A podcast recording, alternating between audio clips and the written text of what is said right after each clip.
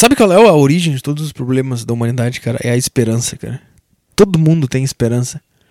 E porque todo mundo tem esperança, todo mundo acha que tem que botar o seu ponto de vista em prática para mudar o negócio. Quando a resposta tá logo ali, cara, é só tu perder todas as esperanças. Quando tu perde todas as esperanças, tu vai ficar calmo. Tu não vai mais ficar querendo impor as tuas coisas pro outro.